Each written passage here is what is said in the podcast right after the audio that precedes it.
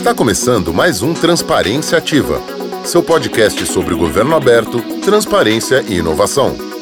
apresentação: Daniel Lino. Muito bem, Transparência Ativa Podcast. E o tema do Transparência é Mini Públicos e Inovação Democrática. Para isso, convidamos a professora pesquisadora Silvia Cervellini. Silvia Cervellini é formada em Ciências Sociais pela FEFELESH, USP, mestre em Opinião Pública pela University Connecticut e cofundadora do Delibera, coletivo para iniciativas deliberativas. Também convidamos o professor José Veríssimo Romão Neto. Professor José Veríssimo é formado em Ciências Sociais pela FEFELESH USP, mestre em Ciências Sociais pela USP, doutor em Ciências Políticas também pela Universidade de São Paulo Possui pós-doutorado no Núcleo de Pesquisa em Políticas Públicas pela USP e também possui pós-doutorado pelo Centro de Estudos da Metrópole. Também possui pós-doutorado pelo Instituto for Local Government Studies, pela Universidade de Birmingham, na Inglaterra. Bem, minha primeira pergunta vai então para a professora Silvia. É, professora, gostaria que você trouxesse aos nossos ouvintes o que é mini público e como ele dialoga com o processo de participação social. É uma pergunta complexa, vou começar pelo começo. Então, mini público é uma metodologia para propiciar uma forma de participação que a gente chama de deliberação cidadã. Que uh, eu acho interessante quando você, né, o seu programa chama transparência ativa, a deliberação cidadã a gente pode dizer que é uma forma de participação bem ativa também. E aí tem a relação com a questão da gestão pública e das políticas públicas. Por quê? Porque a deliberação cidadã, como mesmo o próprio nome diz, busca colocar cidadãs e cidadãos no centro de um processo de decisão, no centro de uma ação política, no centro de uma decisão pública. Como que a gente faz isso? Né? Os mini públicos eles são a forma de viabilizar isso, porque a deliberação é um processo onde há uma conversa, uma troca de argumentos, né? O conceito de deliberação, né? Tem várias ideias, várias propostas, vários argumentos na, na mesa e um grupo delibera, ou seja, troca esses argumentos, cada um vai apresentando as suas posições colocando, embasando isso em informações para chegar num consenso. A deliberação pressupõe que vai ter um resultado, um acordo do grupo em torno de um resultado. Então a deliberação ela é diferente de um diálogo. Um diálogo, uma consulta, uma escuta, um diálogo, uma escuta podem não ter um resultado específico. É só a interação é que vale. Na deliberação não. Agora, como é que você faz uma deliberação cidadã, ou seja, esse processo entre cidadãs e cidadãos, com milhares e milhares de pessoas? Como é que você coloca? E aí também a gente tem a coisa da tecnologia, né? A gente pode dizer hoje que as redes sociais são fóruns deliberativos? Existe uma troca de argumentos organizada com busca consenso? Isso é uma pergunta para você, depois você me fala. Eu acho que não. Então, o que, que o mini público faz? Ele viabiliza a deliberação cidadã através do que o próprio nome diz, escolhendo, selecionando um grupo representativo de cidadãs e cidadãos é, através de uma metodologia que tem é, um pé na questão de amostragem, de pesquisa, mas também tem o princípio da aleatoriedade do sorteio, então, é um grupo de pessoas sorteadas, podia ser qualquer um da comunidade, que é sorteado e convidado e incentivado a participar de um processo de deliberação. Os mini públicos são normalmente de entre 20 pessoas, tem mini públicos de até mil pessoas, então não é nem tão mini assim, mas sempre subdividindo para deliberação em grupos menores, né? Mas depois tem uma grande plenária que valida o resultado. Mas então os mini públicos têm essa, esse tamanho reduzido para representar o público geral, a sociedade, a comunidade, os moradores de uma cidade, a população, e vão ter uma, um momento de informação, porque para a deliberação ser bem embasada, né, ter embasamento em fatos, em evidências, em conhecimento científico, em pluralidade de visões. Esse grupo de pessoas sorteadas passa por uma etapa informativa, entende o problema, entende as consequências, entende o que está em jogo e se apropria das informações técnicas faz isso através de apresentações, os especialistas fazem as suas apresentações, ou eles interagem, fazem perguntas e respostas para especialistas. É, pessoas que defendem um ponto de vista ou outro, porta-vozes também vão ao mini público expor as suas, as suas posições e são questionados pelo grupo. E aí, depois dessa etapa informativa, o mini público delibera troca argumentos e uns vão concordando com os outros, vão chegando, convergindo e chegam no resultado final que aquele grupo considera a melhor resposta possível à luz das informações que foram absorvidas ali naquele processo. Então, o mini público ele viabiliza a deliberação cidadã para que pessoas comuns, leigas, possam decidir sobre questões de interesse público de uma maneira bem informada. Então, essa é a ideia. Os mini públicos também são conhecidos mundialmente, está tendo uma proliferação de mini públicos. Eles são mais conhecidos com alguns outros nomes. É, o mini público é um nome genérico, mas vocês também é, eles são conhecidos como assembleias cidadãs ou júris cidadãos ou painéis cidadãos. Então tem várias denominações, mas os princípios são esses, quer dizer, um grupo representativo sorteado que recebe as informações e delibera e entrega uma decisão para uma tomada de decisão ou para subsidiar uma política pública, uma formulação de decisão pública. E que deixa aí um pouco é, para se refletir, né, a diferença de participação social e colaboração.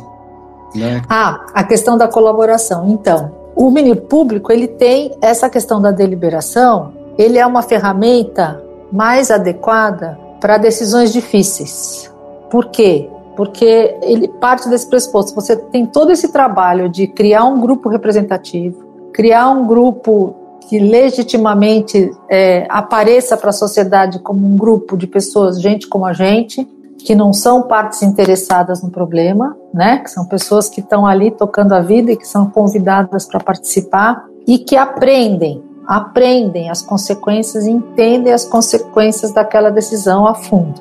Então, toda essa trabalheira é uma forma de participação bastante exigente, vamos dizer assim, exige bastante do cidadão e da cidadã que participam. Então, por conta dessas características todas, ele é muito bom para quando você tem que fazer escolhas difíceis, quando tem dilemas, impasses, problemas políticos controversos, ou um conflito mesmo de interesses que quem que vai decidir? Não tem resposta certa ou errada.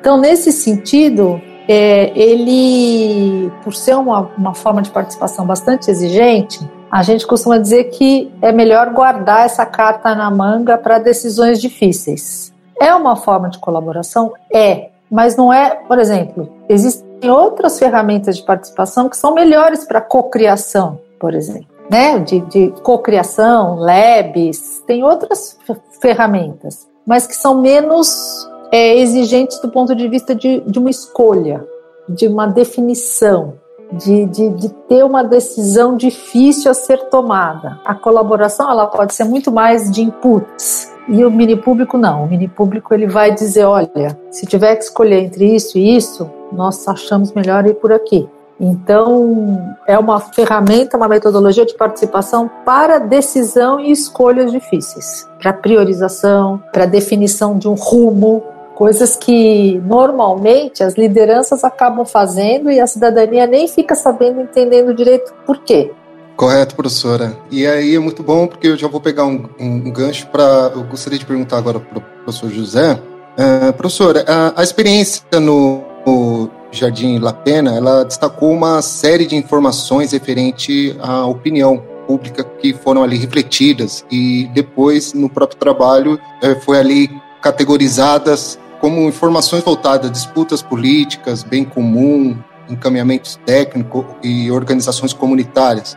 O que eu gostaria de perguntar, a partir dessa experiência do Jardim Ipanema, é, gostaria que você fizesse uma leitura sobre essa disparidade da informação organizacional e intra-organizacional no processo de é, formação de políticas públicas. Quanto essa experiência pode aproximar tanto os cidadãos aos debates políticos, sendo que ali, em, em muitos pontos do, do, texto, vocês mostram que tinham pessoas que não tinham essa aproximação com, com o debate político, com o funcionamento do, do, dos processos públicos. Então, quanto que, é, a partir dessa experiência, você, é, você, acha que pode aproximar tanto os cidadãos aos debates políticos, quanto aproximar também os órgãos a mais evidências, né, a, a, ali mais próximo da sociedade? Vou, vou começar respondendo a sua pergunta, ressaltando um ponto importante que a Silvia levantou sobre a seleção das pessoas que compõem o mini público. Quando a gente seleciona as pessoas que convida, as pessoas que vão fazer parte do meio público, a gente costuma dizer, como a Silvia disse, que é gente como a gente. O que significa ser gente como a gente? É gente que, é, a despeito de ser afetado pelo problema que vai ser discutido, né, a gente está falando do asfaltamento de uma rua, a gente está falando do empenho do recurso público, ou em uma escola, ou em um hospital, ou em uma creche. Então, assim, a despeito das pessoas serem afetadas pelo problema que elas vão discutir, elas não têm, elas não são uma parte diretamente interessada na resolução desse problema, né, na, do ponto de vista de querer levar a solução para um lado ou para o outro. É, eles não fazem parte do lobby das escolas, eles não, fazem parte é, de um grupo de participação vinculado à primeira infância, por exemplo, né? nem é, um grupo vinculado à gestão hospitalar, por exemplo. Também não fazem parte de partidos políticos, também não fazem parte de nenhuma estrutura de, organizacional, societal, que pré-organize a preferência dessas pessoas dentro do debate. São pessoas que compõem aquela região, gente como a gente, que são aleatoriamente selecionadas a partir daquela região e a gente busca uma representatividade o mais fiel possível à composição é, da cidadania daquela região, dividido entre homens, mulheres, faixa etária, renda, né, escolaridade, cor. A gente busca compor o mini público é, de modo que o debate seja feito a partir da cidadania que vai ser afetada, é, independentemente de preferências prévias. Dito isso, é importante também salientar que existe uma aposta normativa no processo de deliberação a longo prazo. Existe uma aposta a curtíssimo prazo, que é isso que a Silvia explicou bem para gente, que é tomar uma decisão difícil num momento delicado. Então a gente está lá as vias, por exemplo, vamos pegar uma questão urbana que aqui em São Paulo, para quem for estiver assistindo e for de São Paulo, vai reconhecer logo o debate. Minhocão, fica de pé e vira jardim ou põe no chão? É uma decisão difícil, é uma decisão delicada.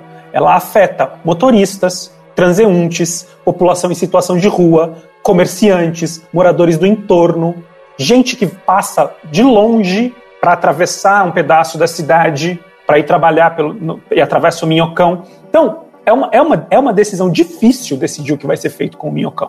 Né? Então, o mini público ele se aplica muito bem quando a gente junta todos esses afetados, por exemplo, para tomar uma decisão. O que a gente faz com o minhocão? E aí, ciclistas, enfim, é, uma, é, uma, é um universo de possibilidades de, de processos de deliberação. Essa é, essa é a aposta do processo deliberativo a curto prazo. A gente consegue, a partir de um processo mediado, com ferramentas de mediação, fazer com que pessoas, é, não necessariamente dedicadas a esse debate, mas afetadas pela política pública, tomem uma decisão difícil. Mas a longo prazo a gente tem uma outra aposta do processo deliberativo. A gente espera a longo prazo que as pessoas que participam desses processos deliberativos despertem percepções para questões políticas de uma maneira mais qualificada. Então, pessoas que participam do debate, na linha do tempo, a aposta é que elas passem a se interessar mais pelo debate político e a ter mais clareza sobre o debate político. São processos que, assim, a gente precisa de bastante pesquisa longitudinal para acompanhar. Existem alguns estudos demonstrando isso não necessariamente com mini públicos, mas né, participação em geral. As pessoas que participam há mais tempo têm valores democráticos, por exemplo, mais arraigados. São pessoas mais tolerantes, que respeitam as instituições, que conhecem o debate público. E aí, veja, que é uma aposta de qualidade no processo democrático. Como a Silvia estava dizendo, ela tem uma diferença muito importante, porque você vai dizer assim, ah, então, na contemporaneidade, na nossa, na nossa sociedade hiperinformada, ela é hiperinformada, mas com um grau de informação desqualificado povoado por notícias falsas e povoado por uma espécie de manipulação do debate político que cria, a partir dos algoritmos mesmo, bolhas de discussão política superficial a ponto da gente só se reconhecer no debate. Então, Estava assistindo um programa, não me lembro qual agora. Ah, o, ministro que está se aposentando, né? O Celso vai ser entrevistado. E aí a pergunta do programa que soltaram na vinheta era: Mas, ministro, hoje é mais fácil saberem o nome dos 11 integrantes da corte do que dos 11 integrantes da seleção masculina de futebol. A despeito de eu concordar com a afirmação, veja que a aposta do processo deliberativo não é conhecer os nomes e tomar um partido como se eles fossem de fato um time de futebol, porque eles não são. O debate que é feito na corte é um debate democraticamente qualificado. E a aposta normativa do processo deliberativo é que a gente consiga, enquanto cidadania, formar processos de, de uma consciência política que nasce a partir do debate. E essa consciência política formada a partir do debate ela não é a preferência individual de nenhum dos que entraram no debate, e ela não é nenhuma das proposições prontas que foram apresentadas ao longo do debate, mas ela é uma racionalidade que nasce do encontro de toda essa coletividade e de todas essas perspectivas e que forma uma opinião qualificada sobre um, um determinado objeto. Então você sabe que a tua opinião pode ser não atendida em alguma parcela do seu argumento mas você sabe também que você participou da construção do argumento que levou à solução que está sendo proposta para a cidadania. E por investigar dados abertos, assim, eu vejo tanta relação e tantas coisas bacanas assim dentro de tudo que vocês falaram que eu posso dizer que hoje foi uma grande aula, vocês estão aí me ajudando bastante a pensar muita coisa. Então é isso, o, eu agradeço a todos que acompanharam até agora. Professor José, professora Silva. Obrigado, Daniel. Muito obrigada, parabéns pelo trabalho, Daniel. Transparência Ativa fica por aqui. Até o próximo episódio. Tchau, tchau. Este programa foi uma produção de Daniel Lino e Groove Audio Media.